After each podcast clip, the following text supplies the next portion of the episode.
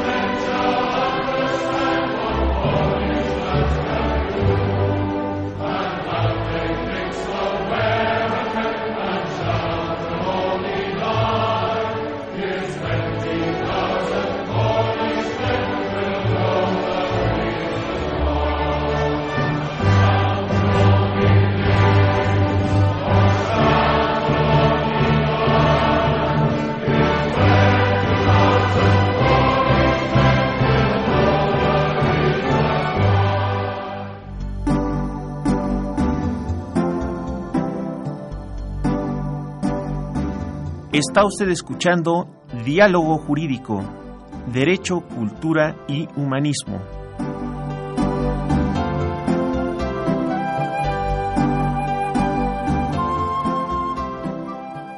A través del 860 de AM. El alma mater del cuadrante. ¿Qué tal amigos? Muy buenas tardes. Los saluda Eduardo Luis Fer en esta emisión de la Facultad de Derecho, Diálogo Jurídico, con nuestro lema Derecho, Cultura y Humanismo. Eh, dos invitados de lujo el día de hoy en nuestro programa, que son la queridísima jurista doctora Consuelo Sirven Gutiérrez, directora del Seminario de Derecho Romano y de Historia del Derecho Mexicano. Así es, gracias. completo, ¿verdad? Es ¿Nos completo. Vas a, ¿Nos vas a discriminar a los que damos historia? No, para nada. Ah, bueno, gracias. El querido maestro y latinista, historiador José Luis Chirino, catedrático y colaborador en el IMPRONFE. ¿Qué significa el IMPRONFE? Pues no sé, pero as- así lo escribió nuestro asistente de producción, que es Nayeli Ah, bueno. Posada Sompanzi. Bueno, ya colaboras en el IMPRONFE.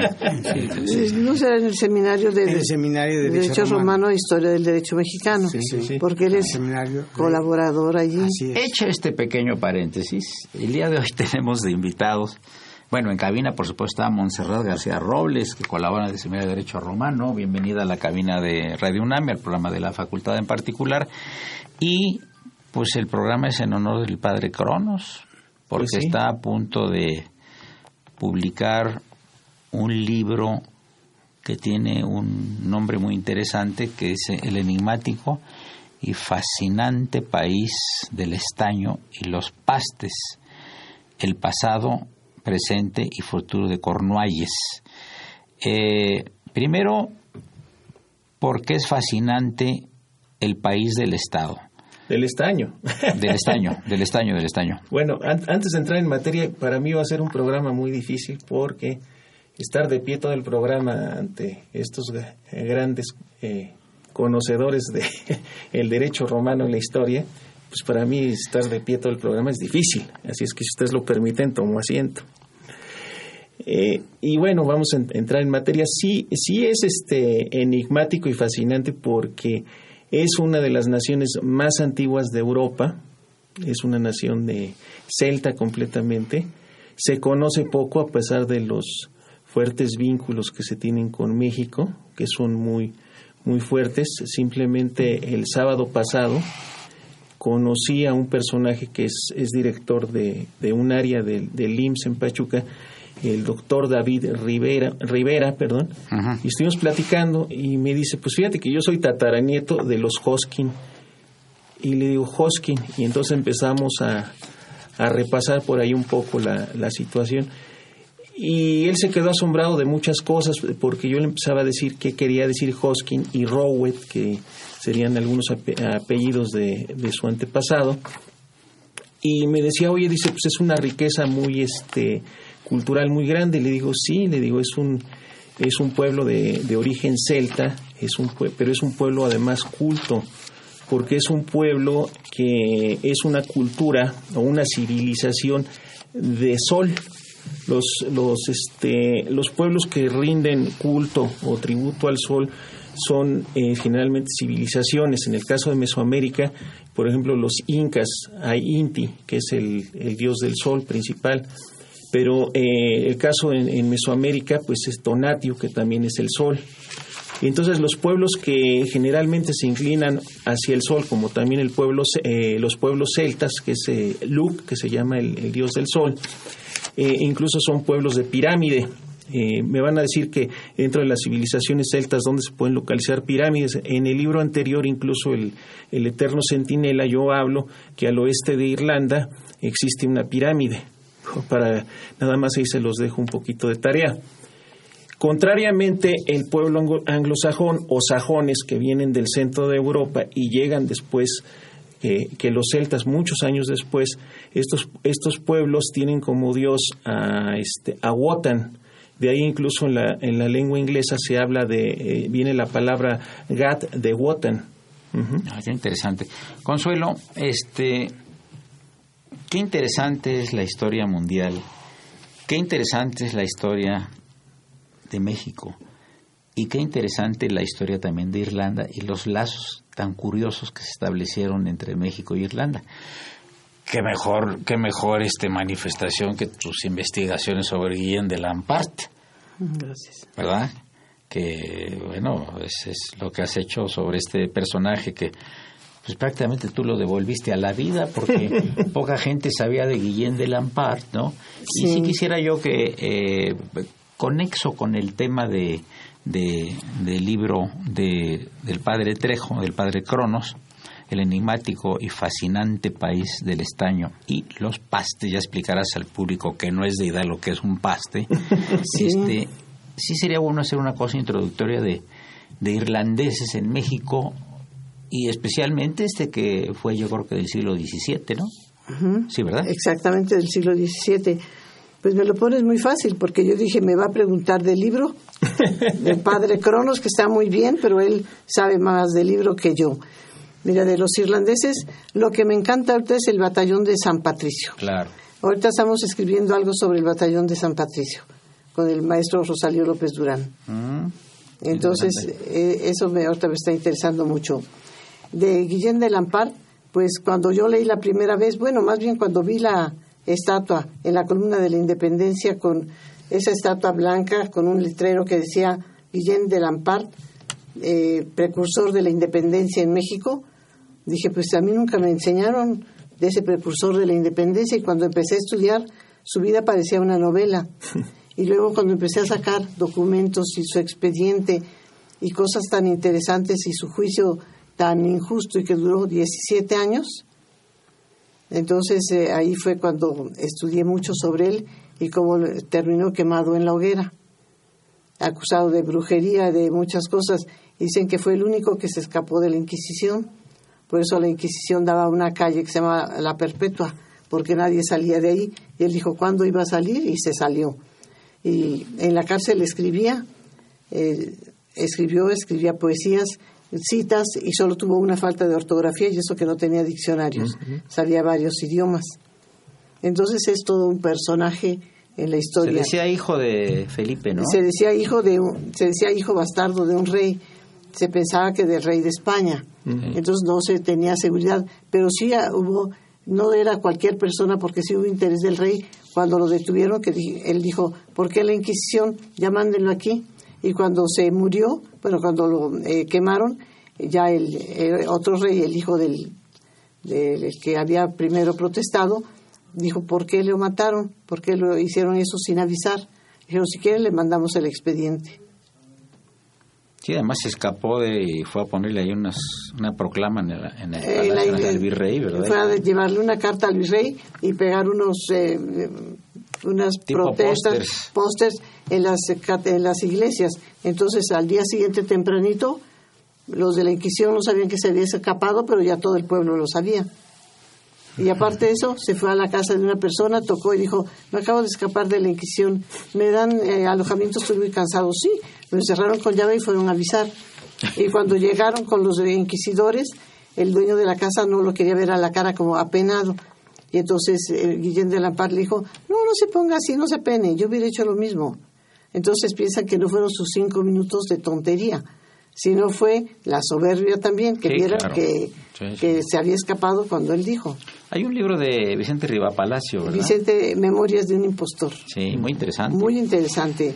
Ahora, yo escribí mucho de Guillén de Lampard, me interesó mucho, y luego todo lo que tenía de él, todo lo que había conseguido, eh, se lo regalé a un alumno para que siguiera escribiendo. Pero ya no sé ni qué pasó con el alumno ni todo lo que le di. Porque a veces dice uno, yo ya no voy a escribir sobre esto, pero que otro siga. Claro. Y a veces, pues, siguen y otras veces no le siguen. Lo hubiéramos publicado en, en The Sauron Cross es- esos artículos, pero bueno. Cuando expliques al auditorio qué es Southern Cross, se lo Sauron van a Cross, agradecer. eh, Sauron Cross es, es el, el periódico más antiguo sobre temas celtas. Ah. Acaba de cumplir 150 años y una vez lo comentábamos en un programa sobre Jo- Jorge Luis Borges. Un antepasado de Jorge Luis Borges junto con el padre Dillon fundaron ese periódico en, la Argentina. Hemos tenido el gusto de, de- de escribir eh, Iván Portela, un servidor, y es sobre, sobre temas celtas, pero en español. Sí. Hubiera sido bueno rescatar mm, y meter muchas cosas en Cross, José Luis, ¿qué opinas de esa temática que aborda el maestro? Yo, siempre le preguntaba Ay, sí. al padre Carlos por qué esa obsesión por Irlanda. Él es descendiente de irlandeses, Claro. de varias Podría generaciones. ser de otra forma. Si ustedes ven el tipo fisonómico, la señora que no tengamos televisión, pues podría ser un irlandés. Un irlandés galán. Gracias por las flores. A ver, José Luis, adelante. La idea de hablar de los celtas, eh, Sí. lógicamente que tiene que ser antes de los anglos, por una razón muy sencilla. No olvidemos que fueron eh, los celtas la primera penetración en la península ibérica Sí, claro. y que se fusionaron con los iberos y que tradicionalmente se señala que los celtíberos son la primera raza española y no lo es, fue los celtas. Y su naturaleza minera los llevó allá, fueron los que introdujeron el- las armas de fuego y, este, y introdujeron también el carro de fuego, el carro de la guerra, eh, con elementos intrínsecamente este, eh, minel- de, de minería. Bueno, padre Carlos, sí. entonces ya lo minero les viene, pero de, De siglos. En Asturias, de Asturias siglos, de miles, Oye, padre de Cronos, Asturias. este, esto es, es interesante eh, porque habiendo tanta relación entre Irlanda y México, pues conviene que demos estos datos que son particularmente interesantes. Pero ahora es Miguel Ángel Ferrini el que está aplicando la guillotina a los presentes diciendo que tenemos un intervalo musical. Gracias, Miguel Ángel.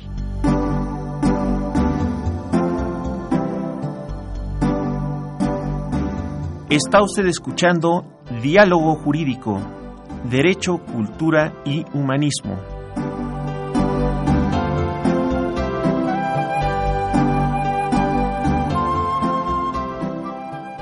A través del 860 de AM.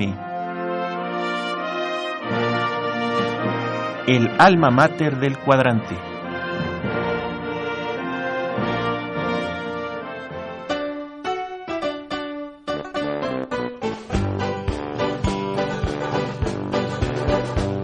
We welcome you to Cornwall. Feast your ears and eyes. You've just departed England. Aren't you surprised? You've crossed the mighty Tamar, and now you're over here. But this isn't England. Let's get that very clear. See the fields and hedgerows, hear the way we talk. Those are cliffs of granite, not a bloody chalk. Mine stacks on the hilltops, fishing boats at sea. If you think that you're in England, then listen here to me. This isn't England, you stupid twit. This land is Cornwall, we're proud of it. It's part of Britain and the UK. But this isn't England, let's get that straight, okay? Have a proper pasty and some clotted cream. Have a jar of scrumpy, you see what we mean. It's like a different country, you'll say if you're not dull. Well, that's what we're trying to drive into your skull. Here comes a sunburned Yankee from the USA. He's touring Merry England in his Chevrolet. He's crossed o'er the Tamer, but he doesn't know. He thinks he's still in England, cause the guidebook tells him so. This isn't England, no, not a bit. This land is Cornwall, we're proud of it. It's part of Britain and the UK. But this isn't England, no matter what they say. Amigos, continuamos con la presencia muy grata de la maestra Consuelo Sirven Gutiérrez, el maestro José Luis Chirinos Palomo y desde luego invitada en, ca en cabina Montserrat García Robles. Estamos hablando del enigmático y fascinante país del estaño y de los pastes de la autoría de el padre Cronos, don Francisco Trejo, productor de, de este programa. Eh, recuerda también, padre Cronos, un poco a, a quien fue el último, pues, eh, jefe militar y político de México que no llegó con ese cargo de virrey, que fue ni más ni menos el último virrey de México, ¿cómo se le ¿Te acuerdas bien? Que, como no, que incluso había un secretario de turismo que se llamaba igual que el secretario de turismo de Irlanda que vino alguna vez de visita. Sí. Y entonces, Cuenta la anécdota. Muy bien. Menciona eh, que es O'Donoghue, por supuesto. ¿no? Sí, es, es Juan de O'Donoghue, el, el último virrey, uh -huh. hijo de... Él nació en Sevilla, sus sí, padres sí. eran irlandeses de, de origen. Hace años había un embajador muy simpático. Fue ¿De, el primer ¿De Irlanda? Sí, de Irlanda. Y entonces vino el secretario de turismo que se llama, en ese entonces se llamaba John O'Donoghue. Entonces hicieron una recepción. Aquí en México. Aquí en México, en la residencia de la Embajada de Irlanda en México. Y el embajador le dice, fíjate, te tenemos una sorpresa, eh, señor secretario de turismo. Fíjate que este, a unas cuadras van a inaugurar una calle con tu nombre. Dice, ¿de veras? Dice, sí, dice, ahorita vamos con el chofer y todo. Lo llevaron y hasta pusieron un listón y era la calle Juan O'Donoghue ahí en Lomas Virreyes. dice, aquí está tu calle, dice. Por eso es este homónimo de ese secretario de turismo, de este John O'Donoghue. Oye, José Luis, este, yo creo que tenía razones personales, eh, Juan de O'Donoghue, para firmar los tratados de Córdoba de 1821, porque pues Fernando VII lo metió a la cárcel, después salió, lo estuvieron torturando, lo rehabilitaron y lo mandan como jefe de, para, para, para congraciarse con él. Y él, para no congraciarse con ellos, pues aceptó los tratados de Córdoba, porque tú dime qué virrey o jefe superior político como él va a firmar la independencia. ¿Sí me explico? Claro. Semi-independencia, porque estaba Fernando VII, ¿verdad? En el Sí. papel. ¿Puedes abundar en eso? Claro, la, la idea de O'Donoghue es interesantísima porque él e Iturbide firman la independencia, mientras en los anteriores periodos solamente la proclaman, Es correcto. solamente dicen. Hidalgo y Morelos pues no tienen una idea en sus inicios concreta de independencia. Iturbide sí. Y aprovechando el momento histórico, concerta con O'Donoghue, lo convence y se firma la independencia. Entonces, inclusive se presenta una, yo creo una rectificación histórica necesaria, donde celebrar la independencia. No es en Hidalgo. En Hidalgo no hubo una declaración de independencia. Hubo una oposición al mal gobierno, pero no una declaración de independencia. En Córdoba sí. y se firman los tratados de Córdoba con validez internacional que quiera si o no España más adelante reconoce y convalida la declaración, la, la firma de la independencia. 1936, algo así, ¿verdad? 36, es decir, eh, fue en 1821 y 11, 12 años después España la confirma. Sí, que, que, que vaya que para confirmar una cosa, ¿verdad? Sí, padre Cronos. Eh, nada más un dato curioso es que a- Sí. a, a usted siempre le gustan que hablemos de datos curiosos. Sí. En el libro, ahorita que mencionó el Sí. maestro Chirinos, viene una foto donde aparece un descendiente de Iturbide, que es mi amigo, Daniel Sanabria e Iturbide, que él, él también pinta y hace un cuadro de, de San Pirán, el patrón de Cornualles. Entonces él, es, él también es una persona muy, este, muy, muy inquieta y muy culta además, y descendiente de Iturbide, que pues él, él siempre está muy al tanto de lo que se habla de su insignia antepasado.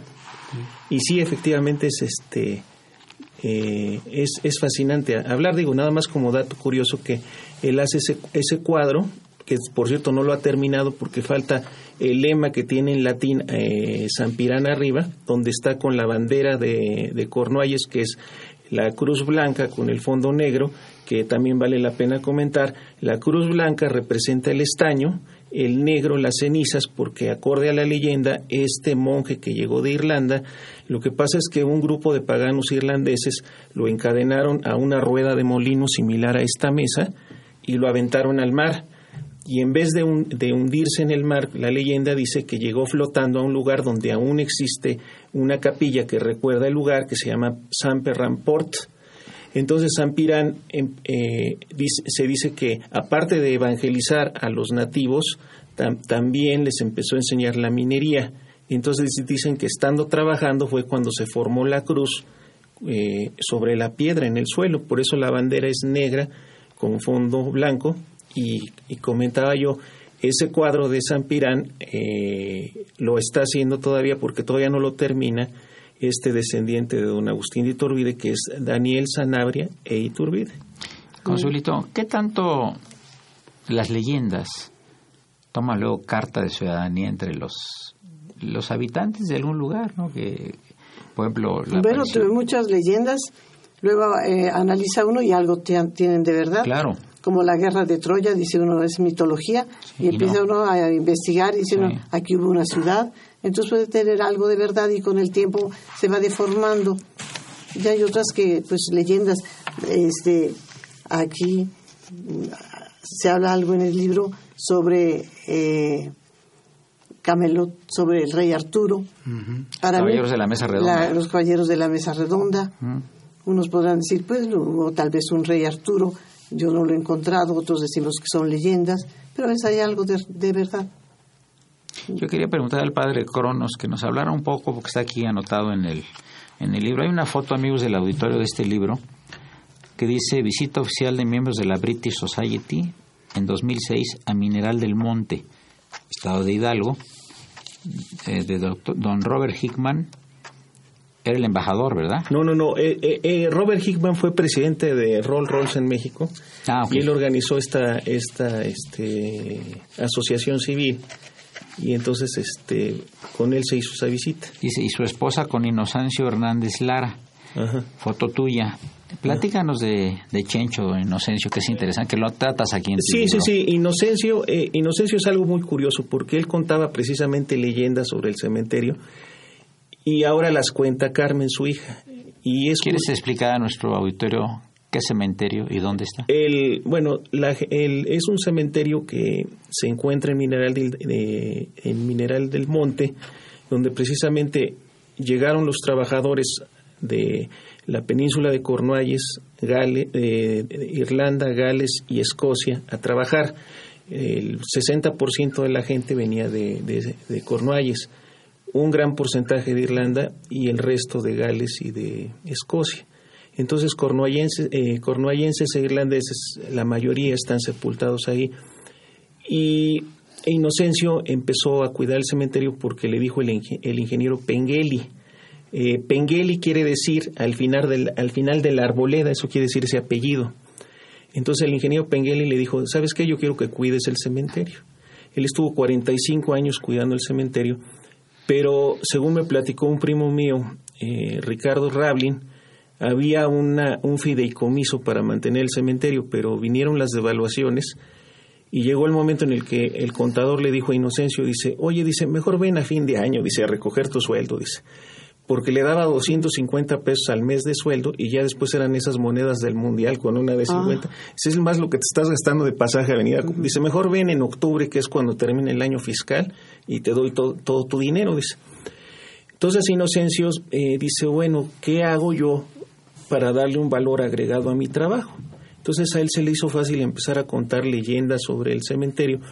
Eh, y son leyendas que, por ejemplo, la leyenda de Helen Yori, por ejemplo, que Yori, por ejemplo, es un apellido que quiere decir Yori, quiere decir Jorge, eso quiere decir el apellido. Se trata de, según la leyenda que él contaba, pero como que contaba él mismo su biografía del mismo.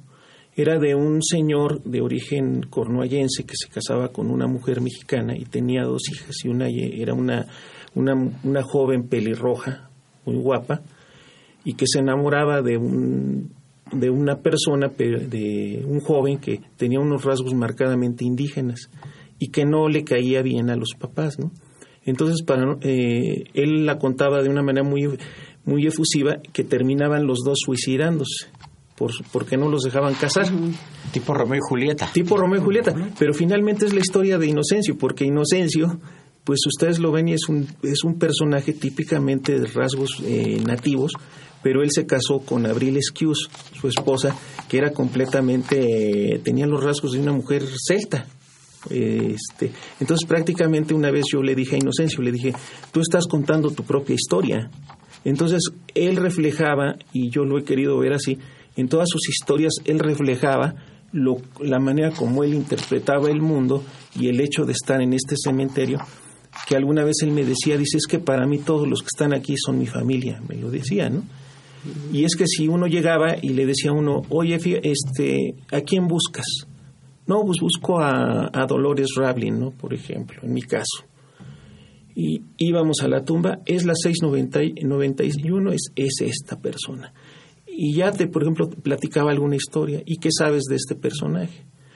Pero muchas veces era la manera como él interpretaba el mundo. Alguna vez yo le dije, le digo, mira, esas tumbas que hay ahí están en alemán. Y él se quedó, no sabía, quizá él no lo sabía, ¿no? Porque también en, eh, hay una sección en el cementerio donde hay gente de origen alemán. De hecho, los alemanes llegaron también en antes de 1824 a trabajar con el conde de Revilla, pero esto fue en Mineral del Chico, una mina que se llama la mina de Arevalo en el Chico, que fue un proyecto que fracasó y muchos de ellos se fueron a trabajar en otras empresas y de esos migrantes que llegaron alemanes, de ahí viene un personaje que yo hablo en mi primer libro, que es el general Juan Epomuceno Canfer, que fue un héroe que lo hizo en vida este Juárez. Juárez y que, y que luchó, toda la vida se la pasó peleando porque fue combatiente en 5 de mayo. Cuando hicimos el documental con Andy y Tomás Villa sobre el 5 de mayo, eh, este, checamos listas de, de, combatientes que lo tiene la Defensa Nacional, pero ahí aparece con el, eh, con el grado de coronel. maestro, y una pregunta, ¿y por qué un cementerio para los extranjeros? ¿No habían mexicanos ahí? Eh, lo que pasa es que primeramente hay varios, varias circunstancias. Primeramente, ellos venían de un lugar donde eran perseguidos por su cultura, ellos. Entonces, al principio, y yo lo mencioné... Eran católicos, ¿no? Había católicos y había...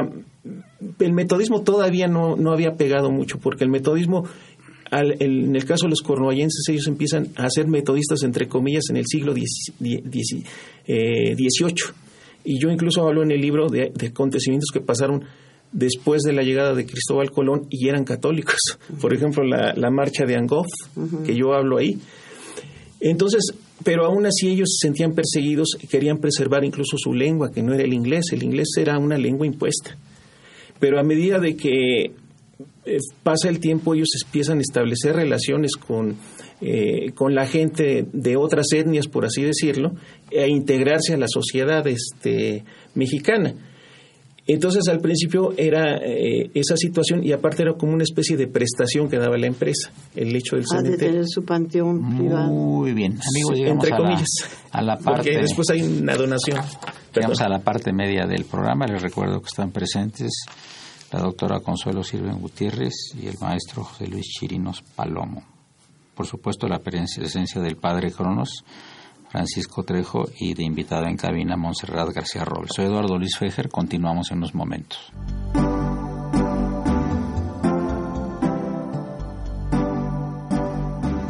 Está usted escuchando Diálogo Jurídico, Derecho, Cultura y Humanismo.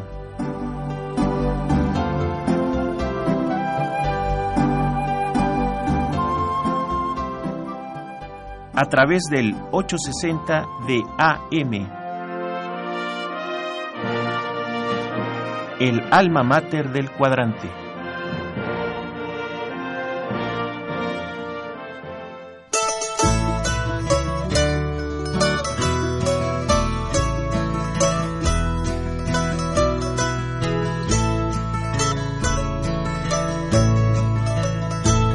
I love the white cross on our banner. I love the white cross flying high. For love of our land, together we'll stand, the flag of St. Piran to fly. For centuries we've been a duchy. No county or shire have we been. Kernow is ever a country, and someday the truth will be seen. And I love the white cross on our banner. I love the white cross flying high. For love of our land, together we'll stand, the flag of St. Piran to fly. On dusty old shelves long have languished the laws that would prove our cause right. But those shelves are all up in London. Behind doors they keep locked up tight. I love the white cross on our banner. I love the white cross flying high. For love of our land, together we'll stand, the flag of St. Piran to fly. Padre Coronos, entonces, ¿cuál fue tu idea al hacer este libro? Porque pues es, eh, casi tienes una constante no en tu vida por toda la cuestión que tiene que ver con Cornualles, que tiene que ver con los celtas y que tiene que ver con las relaciones México-Irlanda, etcétera. Estás muy pendiente. ¿Cuál- de- ¿Desde cuándo te nació este, este interés por conocer? Yo creo que desde que eh, desde que empecé a platicar, por ejemplo, con el papá de mi mamá, mi abuelo, Sí, sí. porque él me, él como que me dejaba ver algunas cosas, pero y después este después de platicar con él, que, que tuve la oportunidad de platicar muy de cerca con él, después este platicar con Inocencio, porque yo me hice prácticamente amigo de Inocencio después. con Sí, el claro. tiempo. Tan, tan era así que, por ejemplo, luego me decía, ahí te dejo, dice, voy a ir a comer o alguna cosa, y me dejaba ahí encerrado adentro del cementerio. Y nomás se oía el perro, era lo que se oía, y yo me quedaba muchas veces encerrado. Hablaba de apariciones también, ¿verdad? Sí, eh, hay, hay cosas muy curiosas. Por ejemplo, el, el caso que yo les platicaba yo de Helen Yori es, es muy curioso porque eh, hay unos familiares de, de Helen Yori, es una sobrina, Descendientes. sí, es una sobrina Viven de... ahí en Real del Monte. No, ellos viven aquí en el DF. Ok. Eh, y ella está casada, la sobrina de Helen Yori está casada con un señor de apellido Cravioto. Entonces nos conocemos. Y una vez me platicaba este Maurilio Cravioto la descripción física porque ella ha visto fotos de Helen Yori. Pero yo no le había tomado mucho en cuenta. Y una vez me platicó Inocencio, su hija, no me acuerdo quién, me platicaba de que una vez estaba él caminando en el cementerio y vio una chica así. Dice, es, una chica pelirroja con una falda de a cuadros y con un suéter, dice, y trae una mochila, dice, y estaba con un con un joven chaparrito morenito así y todo. Y yo me acerqué y a medida que me acerqué se fueron desvaneciendo. Entonces yo le dije a Inocencio, le digo, ¿y te acuerdas cómo, es, cómo era? Y dice, era pelirroja, y ya me la describió. Y eso fue un sábado. El, dom- el lunes en la mañana tomé el teléfono y le hablé a Maurilio a su oficina. Le digo, oye, ¿y cómo era Helen Yori? Y me dio la misma descripción. ¿Verdad? ¿Mentira? cada quien lo sabe. José Luis Chirinos, eh, este batallón de San Patricio, qué interesante para la historia de México. Desde luego, pues eh, de, de ser invasores se convierten en defensores de la patria, ¿no? También los identificaba la religión, ¿verdad? Claro, Era la un factor importante, ¿no? parte- la religión siempre ha sido un factor determinante en los movimientos. Y, y el batallón de San Patricio, que por cierto en, en el fuerte de aquí de, de Río Churubusco, eh, hacen su anualmente su, su festividad Sí. y, y lo, lo celebran con toda pompa. Ahí van este, las, las gaitas y recuerdan con orgullo la defensa heroica que hicieron en, en defensa de la patria mexicana, cambiando su interés nacional por el interés de México. Nada más que hay- hay- de San- el, pa- el- el batallón de San Patricio. Hay dos, hay dos cosas que sí me gustaría comentar y yo creo que le interesa tanto a la doctora como a usted, maestro. Eh, hay, hay algo que siempre olvidamos. Hablamos de la religión católica, pero también hay otra cosa que es importante recordar. El batallón de San Patricio ellos ya conocían mucho la doctrina de O'Connell, de Daniel O'Connell, que fue un abogado que empezó a hablar sobre, el- sobre los derechos civiles, porque se había criminalizado en Irlanda y en Cornualles y todas las naciones celtas la libertad de religión, la libertad de ejercicio este, profesional, libertad de comercio incluso, y la libertad de hablar la lengua celta. Quien, eh, es más, Enrique VIII consideraba extranjeros a quien no hablar el inglés. Entonces, Daniel O'Connell, como abogado, empieza a hablar lo que ahora conocemos como eh, derechos, derechos humanos o derechos, Derechos ci- ¿De qué año civiles. estamos hablando de este Daniel O'Connell? Es más o menos finales del, del 18, principios del 19. Entonces, la mayor parte de ellos ya conocían la doctrina O'Connell. Entonces, es muy importante, ah, digo, ahora que usted está haciendo esas investigaciones, investigar sobre la doctrina O'Connell que es muy y más hablando de una cuestión jurídica que hay que rescatar, incluso la calle principal de Dublín se llama Daniel O'Connell. O'Connell Street se llama la principal calle. Entonces Daniel O'Connell es, un factor muy importante. Y otro, otro factor importante, que no todos eran invasores ni desertores, y el caso, eh, aquí lo tuvimos en el programa y lo seguimos teniendo, es este, los hermanos John y, James y Gibson McDowell, que nacieron en Durango, y hay pruebas fehacientes porque tenemos contacto con el descendiente, el doctor McDowell, y que fueron colgados eh, por el ejército invasor y no tenían por qué ser colgados porque por jus soli, derecho de suelo, eran ciudadanos mexicanos y ellos estaban peleando por su patria. Y, el, y también había otro caso de cuando llegan los, los cornuallenses a, Hidalgo, eh, llega el capitán Rull, y lo menciona en el libro, y él ya tenía una instrucción, dice, hay dos irlandeses en, en Hidalgo ya, uno es Marcial de Villamil y Hammond, de quien yo desciendo, y Thomas Murphy. Dice, ellos ya te, te van a decir cómo está la situación ahí y todo, y eso está documentando en, en el libro eh, Cornish in the Shade of, eh, of Silver, los cornuallenses en, en la búsqueda de la plata. Un descendiente de Thomas Murphy combatió en el, en el batallón de San Blas y lo agarran los gringos y le dicen tú eres desertor quién sabe cómo lo hizo Eh, les demostró que él era mexicano por derecho de suelo y lo de- dejaron sin otro poco y también se llevan por pasan por las armas a Tomás Murphy Eh, Consuelito, en tu experiencia, en la tuya, José Luis, con relación a los alumnos, ¿qué tanto hay de interés por la historia? Yo siento que tienen poco interés por la historia, ¿Por qué? eh, porque así se, no sé qué interés hay eh, de que no se les dé historia de México, que es, es una materia que sea el civismo, historia, se ha ido olvidando. Primordial. Y entonces yo digo, lo que uno no quiere, uno no lo defiende.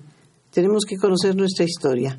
Correcto. A mí me interesa mucho que mis alumnos conozcan la historia, pero no conocen la historia de México. Y como dijo una vez, creo que fue Castro Ruz, conocen los personajes de Walt Disney, pero no conocen sus personajes históricos. Es totalmente Y si es cierto, yo les pregunto de historia y no tienen ni idea. Ni siquiera de algunas fechas históricas, ¿no, José Luis? Pero también hay otro fenómeno, eh, y creo que en parte tenemos la culpa los maestros de historia, porque siempre les queremos presentar a los alumnos un relato ya terminado, que ya no hay nada que hacer con él, que ya la historia está hecha, está dicha, está escrita. Le digo, no. Y juzgada. Y juzgada. Le digo, no. La historia es un campo para establecer una dialéctica con los hechos del pasado, para que el alumno encuentre su propia interpretación. Correcto. No busquen ustedes verdades absolutas. La hermenéutica contemporánea nos exige buscar la verdad histórica, pero no a partir de lo que nos dicen, sino a partir de lo que nosotros podemos reconstruir con rigor científico. Claro, y hay alumnos muy, interes- muy Y inteligentes entonces, que les gusta y esto. entonces se interesan. Sí. Y entonces se interesan porque les digo, platiquen con la historia, interprétenla, no le crean a los maestros que nos dan un texto ya informativo. acabado y luego quieren hacer la historia a su manera. Y Como. ¿quién se consumó la independencia? Y dice uno, Iturbide no, no les gusta Iturbide, es un Claro, personaje. claro. Las constituciones, nos olvidamos siempre de la de 36, fue claro. constitución, Claro. pero es la quitamos, hay cosas que no nos gusta y lo omitimos. Sí, yo creo que eh, luego también le digo a los alumnos que tenemos la costumbre de interpretar la historia con los ojos del siglo XXI. Tiene que interpretarse en el contexto Claro. partir del- y hay que investigarla. Ahora, yo creo que no hay historia aburrida, hay maestros aburridos Sí, que enseñan historia, que es diferente. Pero, pero, pero hay latinistas que son muy amenos aquí, como el maestro Chirinos. Ah, bueno, y como la maestra No, no, también no, sirven. no, no, no, des- no desmerito, pero sí me gustaría mencionar al maestro Chirinos porque tuve la fortuna de, de, to- de tomar clases con él Sí, y le dedicamos precisamente, y gracias a eso salió el primer libro, porque hablábamos de latín cuando descubrimos la, Magna Carta Liberatum y aparte de eso yo hablo aquí en el libro de, eh, del Cornish Steinery este, Parliament, que incluso ocupan la lengua latina para estar y que y todo eso y me dice el maestro dice oye todo esto que traes aquí vamos a comentarlo ese día estuvimos desde que empezamos clase hasta que terminamos y todavía nos dijeron los compañeros oye eh, oiga maestro vamos a seguir con el tema la semana entrante", ¿no? Y si tú te das cuenta en los elementos gramaticales que aquí tienes, con una originalidad cornolense, le ponemos algunas comillas, encuentras este eh, una morfología, una morfología eh, latina. claro. Sí, sí, sí. Entonces, Pero, eh, pero incluso como se llama el, este, el, eh, lo que pasa es que este parlamento que hicieron ellos, yo hablo de San Constantino Rey, que es santo, él llega y les dice, ¿saben qué? Usted, eh, yo soy el rey, pero no habla de una monarquía absoluta. Les da las bases de una monarquía parlamentaria, San Constantino. claro, claro. Entonces, eh, cuando ellos empiezan a organizar, y es precisamente por la cuestión de las minas, porque Cornualles se de- divide en cuatro distritos mineros. Cornualles empezó como un reino entonces, Es un reino, ahorita es un ducado. ahora es un ducado, pero, pero fue el ducado porque cuando invaden los normandos, hacen como que una, una triquiñuela, un arreglo ahí con, con- con los anglosajones y queda como, como este ducado. Regresamos en unos minutos. Les recuerdo que se encuentran en cabina eh, Consuelo Sirven y eh, el maestro José Luis Chirino. Muchas gracias.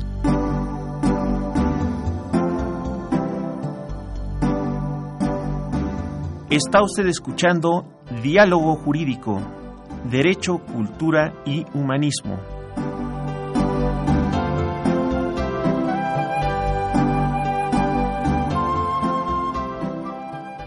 A través del 860 de AM. El alma mater del cuadrante.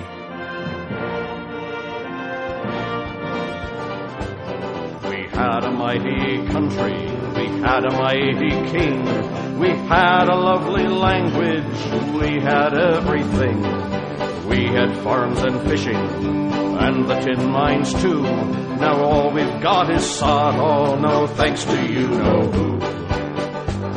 Here come the English emmets, they're all swarming down to jam us up with traffic in every lane in town. How quaint are the people, how sweet is the scene. Well, we're all bloody starving, go tell that to your queen. This isn't England, you silly git. This land is Cornwall, we're proud of it. It's part of Britain and the UK. But this isn't England, that's up the other way. Some say that we're silly to love our ancient land, but we're in deadly earnest. Please try to understand. You've lined your English pockets. but we're reclaiming the land you bought and sold. So while we're up here singing the chorus of this song, please don't sit there silent. Won't you sing along? We will not keep quiet. We won't go away. We are the Cornish. We're in the fight to stay. This isn't England. This isn't England. You must admit. You must admit. This land is Cornwall. This land is Cornwall. We're proud of it. We're proud of it. It's part of Britain part of Britain and the UK. and the UK. But this isn't England. There's nothing Bien amigos, llegamos a la, última parte del programa dedicado a este libro que escribió el padre Cronos. Eh, se encuentran, por supuesto, la doctora Consuelo Sirven Gutiérrez y el maestro José Luis Chirinos Palomo. Y en cabina de invitada Monserrat García Robles. Eh, ¿Qué podemos decir, eh, Consuelito, sobre el mensaje de este libro? ¿Cuál crees tú que sea el mensaje de este libro? Mira, a mí el libro se me hizo muy interesante. Yo quisiera saber el futuro de Cornualles, porque yo digo, tienen su cultura, su propia lengua, todo, pero la influencia del extranjero. No sé cuál va a ser el futuro de Cornualles. Eh, Pues us- usted, maestra, que también da clases de Derecho Comparado, Cornualles es, es el Puerto Rico de Europa, e Irlanda es el México de Europa. Cornualles vive como Puerto Rico. Cuando les conviene está dentro de la Unión y cuando no, Fuera. fuera. Esa es la situación con Cornualles. Son pragmáticos. Pues sí. Pero ahora, por ejemplo, se viene un gran problema con lo La del duquesa de Cornualles es Camila, Sí. la esposa del rey, del príncipe de Gales, Carlos.